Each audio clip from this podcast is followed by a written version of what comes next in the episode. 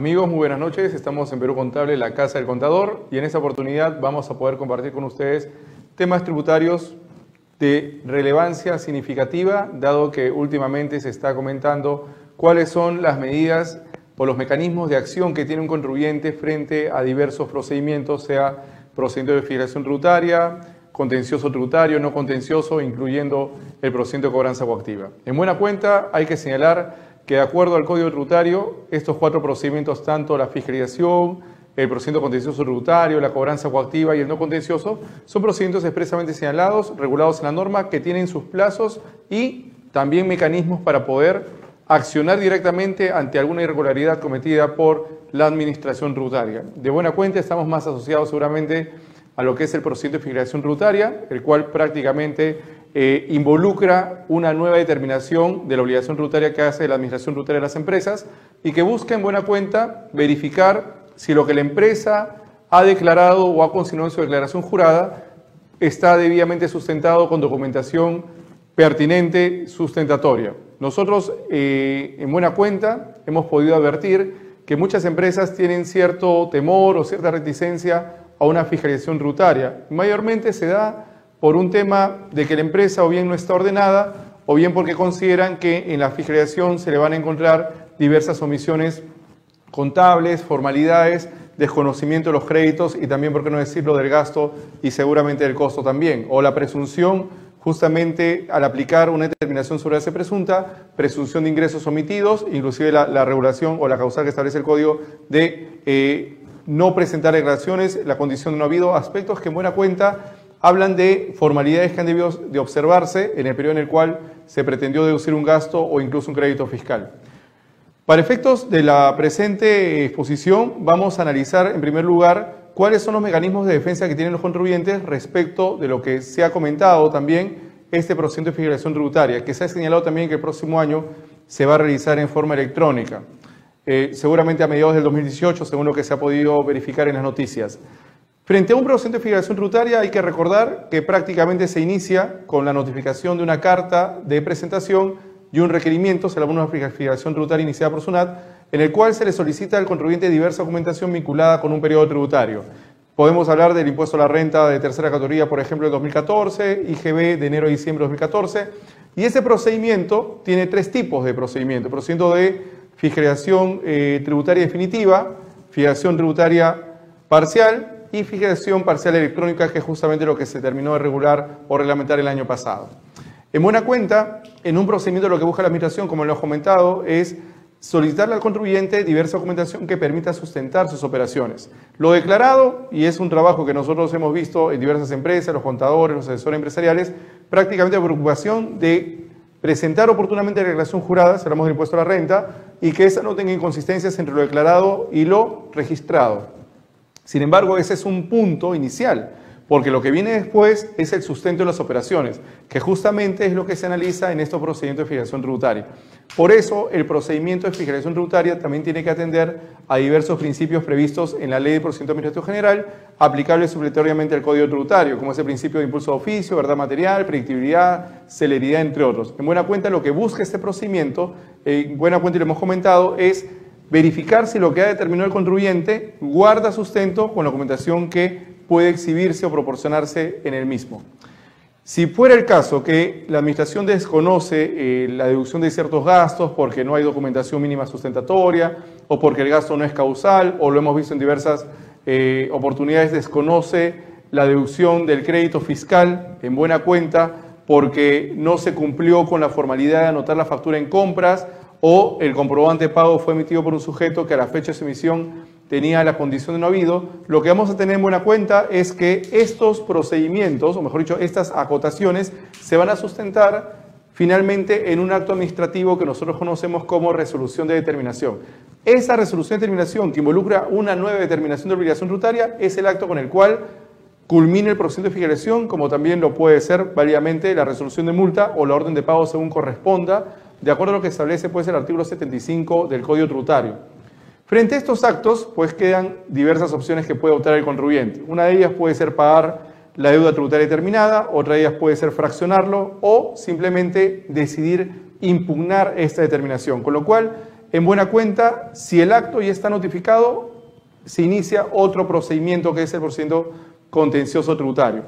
Sin embargo, si el contribuyente considera, antes que se notifiquen la resolución de terminación, la resolución de multa o el orden de pago correspondiente, que se han producido actuaciones que han afectado el normal desarrollo del procedimiento de fiscalización o que se ha afectado su derecho al debido procedimiento o derecho de defensa, válidamente, antes que se notifiquen estos valores que hemos comentado, puede plantear una queja ante el Tribunal Fiscal, escrito que se tramita directamente ante el Tribunal Fiscal, en el cual yo cuestiono, por ejemplo, puedo cuestionar que no se me motivó la denegatoria y la prórroga, la notificación de tres o cuatro requerimientos que afectan lo razonable por el plazo o poco plazo que me han otorgado para entregar la documentación que sustente las operaciones, o de repente la administración, puede ser un caso, no ha sustentado los motivos por los cuales considera que hay complejidad en la fiscalización y por la cual se va a emplear un año. Aspectos que pueden ser cuestionados vía queja ante el Tribunal Fiscal, teniendo el Tribunal Fiscal,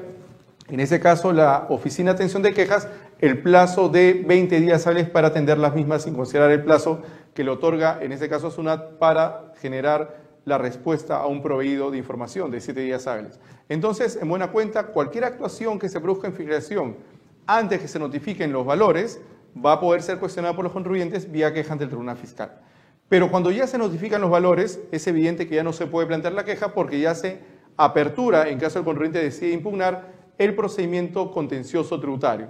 Procedimiento contencioso tributario que tiene dos etapas, la etapa de reclamación y la etapa de apelación en última instancia ante el Tribunal Fiscal. Lo que busca justamente el recurso de reclamación es cuestionar el reparo sustentado, sea en la resolución de terminación y en consecuencia la multa, si fuera el caso de la infracción del artículo 178 numeral 1, a través de argumentos que en buena cuenta desvirtúen el reparo efectuado. Para ello, recordar que a partir de este, bueno, ya ahí, siempre el año pasado cuando se modificó el Código Tributario, no se requiere contar con la firma de abogado, al igual que tampoco se requiere contar con la firma de abogado para presentar la queja, ¿no? Por lo tanto, el escrito tiene que estar fundamentado ¿no? Tiene que estar firmado por el representante legal y no requiere firme letrado.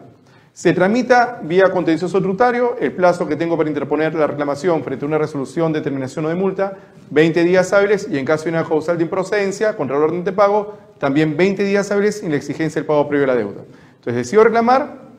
¿cuál es el plazo entonces que tiene SUNAT para resolver este reclamo? Se habla de un plazo de nueve meses, ¿no? En casos se excedan los nueve meses, hay que recordar que se interrumpe el cómputo de los intereses moratorios y el contribuyente puede acogerse al silencio negativo para interponer una, un recurso de apelación contra resolución de negatoria ficta de recurso de reclamación. Pasa lo siguiente, el reclamo resuelve infundada la pretensión o improcedente respecto del contribuyente. Él tiene todavía el derecho ¿no? de ejercer su defensa a través del recurso de apelación escrito que presenta ante la Administración para que dé la alzada al Tribunal Fiscal en un plazo máximo de 30 días hábiles. Una vez que ingrese el expediente al Tribunal Fiscal, el Tribunal Fiscal tiene el plazo de un año para resolver el expediente o la materia controvertida. Sin embargo, hay que recordar que para presentar, o el plazo para presentar la apelación, sea el caso de una resolución que ha resuelto ya mi recurso de reclamación, es de 15 días hábiles, a excepción justamente de las resoluciones vinculadas con cierre temporal de establecimiento, comiso, multa que sustituye al cierre o internamiento temporal de vehículos. Entonces, estando ante la última instancia, si el Tribunal Fiscal resolviera revocar el reparo efectuado, la resolución de intendencia apelada, pues prácticamente eh, la controversia quedaría ahí por parte del contribuyente, pudiendo en todo caso SUNAT demandar la RTF al tribunal en sede judicial. Pero si fuera el caso que el Tribunal Fiscal confirma los reparos efectuados en fiscalización y por lo tanto confirma la resolución de intendencia apelada, el contribuyente podría también demandar en sede judicial a través de la demanda contenciosa administrativa esa resolución del Tribunal Fiscal, con lo cual se apertura otro proceso, pero ya en sede judicial, que es el proceso contencioso administrativo. Entonces, el contencioso tributario hay que verificar que es un mecanismo de eh, garantía y defensa del contribuyente en caso no esté de acuerdo con el acto de determinación que se ha producido en la fiscalización. Es decir, no está de acuerdo con el reparo, no está de acuerdo con la determinación que ha hecho la administración tributaria o inclusive considera que hay un vicio formal en el proceso de fiscalización que lo puede alegar también en el contencioso, en el contencioso sea en etapa de reclamación o sea en etapa de apelación.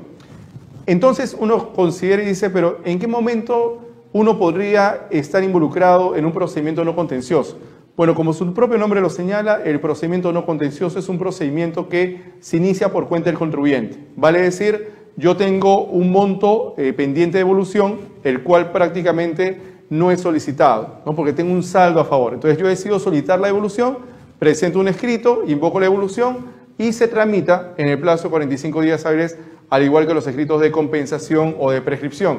Decido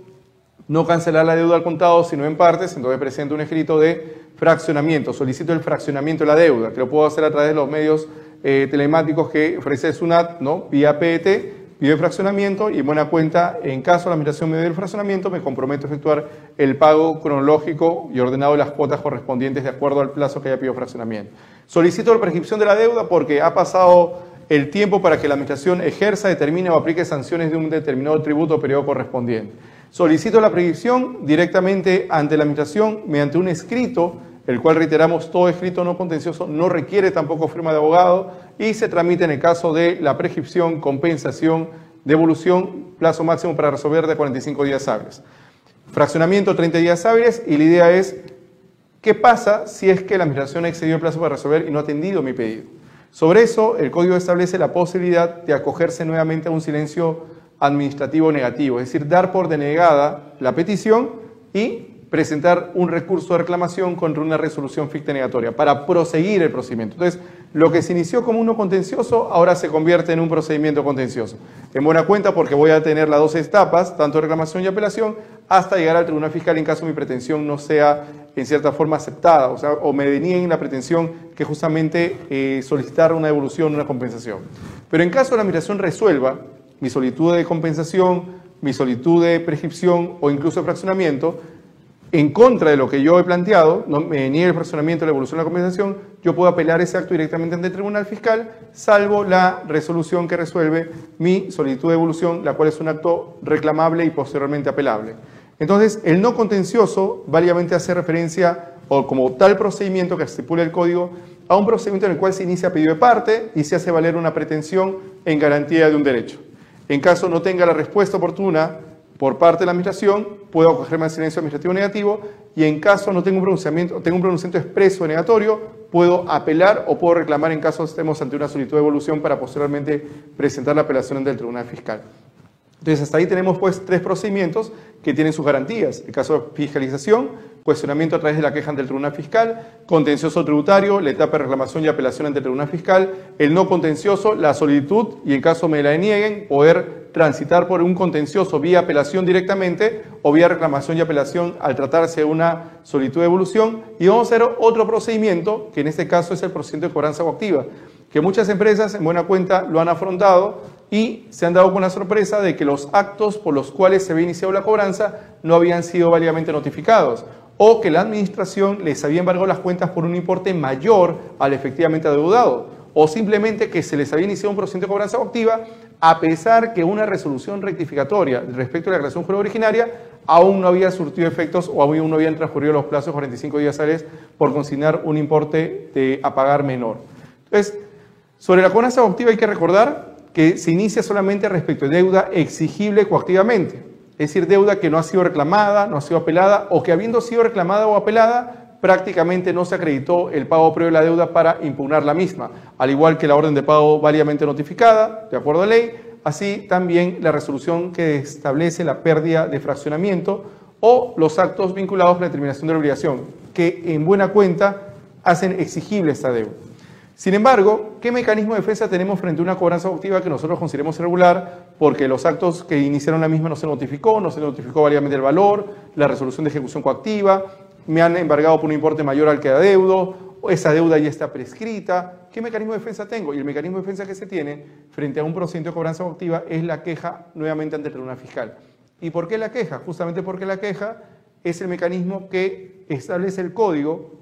en el artículo 155 como un mecanismo de defensa de los contribuyentes frente a aquellas actuaciones o procedimientos que vulneren lo dispuesto en el Código Tributario. En este caso, yo podría alegar el procedimiento de cobranza activa se inició respecto a deuda que no resulta exigible porque la deuda está reclamada oportunamente o incluso fue apelada fuera el plazo, pero se ha acreditado el pago previo de la deuda o se ha presentado carta fianza, por lo tanto la cobranza eh, no se ha iniciado válidamente, es decir, la deuda no es exigible. Planteo la queja ante el Tribunal Fiscal y el Tribunal Fiscal en queja va a pedir la información a la Administración para que sustente el inicio y la etapa en la cual se sigue el procedimiento de cobranza activa y de advertir alguna irregularidad declarará fundada la queja y evidentemente dispondrá la conclusión del procedimiento de cobranza activa. Ha pasado muchas veces también que se inició cobranza coactiva respecto de deuda prescrita. Hay dos precedentes muy importantes del año 2016 en el cual el Tribunal Fiscal ha concluido que corresponde al ejecutor coactivo pronunciarse respecto de la eh, la solicitud de prescripción que se involucre o que se presente